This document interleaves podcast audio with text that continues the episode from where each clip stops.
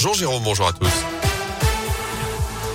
Et à la une de l'actu ce mercredi J-11 avant le premier tour de la présidentielle. Comme chaque semaine, Radio Scoop vous emmène à la rencontre des électeurs, mais aussi des militants pour chacun des candidats en lice. Ils sont 12 au total, je vous le rappelle. Aujourd'hui, on s'intéresse au Rassemblement National. Céline Boucharla s'est rendue dans un marché de la région pour suivre des militants en pleine opération tractage. Bonjour madame, pour une François Macron et avec Marine. Pile de tracts à la main et grand sourire, Antonin vit sa première campagne présidentielle. C'est très intense, on va pas se mentir. Il y a beaucoup de boulot. Faut dire que ben, Marine est bien placée dans les sondages. Ça donne du baume au cœur. Et puis euh, non, mais on est très sûr de façon de nos programmes, de ce qu'elle propose. On est très sûr de nos convictions. Et elle fait beaucoup pour les jeunes. Euh, ben, du coup, euh, ça me concerne directement. Mais aussi au niveau de toute la population française. Donc le pouvoir d'achat, c'est très très important. Je subis plus que de plein fouet l'augmentation des carburants, l'augmentation de l'électricité, du gaz. À ses côtés, Jacqueline, elle a rejoint le RN il y a trois ans seulement. Nous, tout simplement, avec du bon sens, avec de l'humanité, avec un programme solide, on espère convaincre même ceux qui ne sont pas acquis d'office parce qu'ils ont des réticences, souvent des préjugés, parce qu'on est loin d'être une bande de fascistes excités. Et quand on évoque Éric Zemmour, les militants qui le jugent trop élitiste sont surtout convaincus que ses électeurs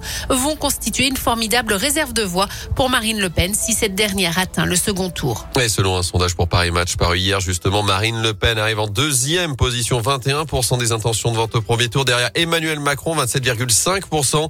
Jean-Luc Mélenchon complète le podium, troisième avec 14,5%, 11 pour Eric Zemmour, juste devant Valérie Pécresse.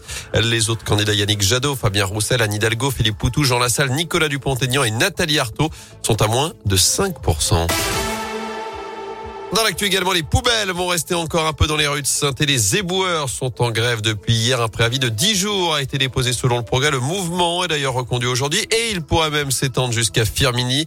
Les grévistes réclament notamment une prime Covid de 1000 euros, une augmentation des salaires, encore une amélioration des conditions de travail. La municipalité du Puy-en-Velay dans la tourmente avec cette perquisition menée hier dans les locaux de la mairie. Le parquet national financier ouvert une enquête préliminaire concernant des soupçons notamment de favoritisme dans l'attribution d'un marché public, celui de la future halle du marché couvert dans le centre-ville. D'après le site Médiacité, l'un des deux candidats opposants, notamment l'ancien maire de Laurent Wauquiez, aurait été délibérément désavantagé pendant cette euh, procédure. Enfin, près de 86 millions d'euros, c'est le montant final de la collecte du dernier Téléthon, chiffre en hausse de près de 9 millions d'euros par rapport à l'année précédente. Rendez-vous les 2 et 3 décembre prochains pour l'édition 2022. En foot, 1, 2, 3, 4 et 5-0. Nouvelle victoire de l'équipe de France hier soir face à l'Afrique du Sud en match amical à Lille. Kylian Mbappé a inscrit un doublé 25 et 26e but pour lui en bleu à seulement 23 ans. Notez aussi les réalisations de Giroud, Ben et Gendouzi. On connaît sept nouveaux qualifiés pour la Coupe du Monde au Qatar, le Portugal, la Pologne, la Tunisie, le Maroc, le Sénégal, le Ghana ou encore le Cameroun tombeur au bout du suspense hier soir de l'Algérie. Le tirage au sort de la phase finale du mondial aura lieu vendredi à partir de 18h à Doha. Les Verts prennent de la hauteur. La SS a annoncé hier la signature d'un partenariat avec la station de la Plagne en Savoie. Le club organisera donc son stage d'été à partir du 1er juillet prochain.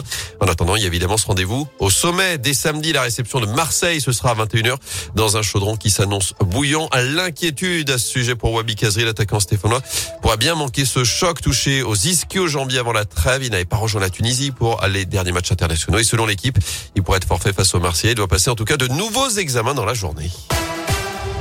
на этот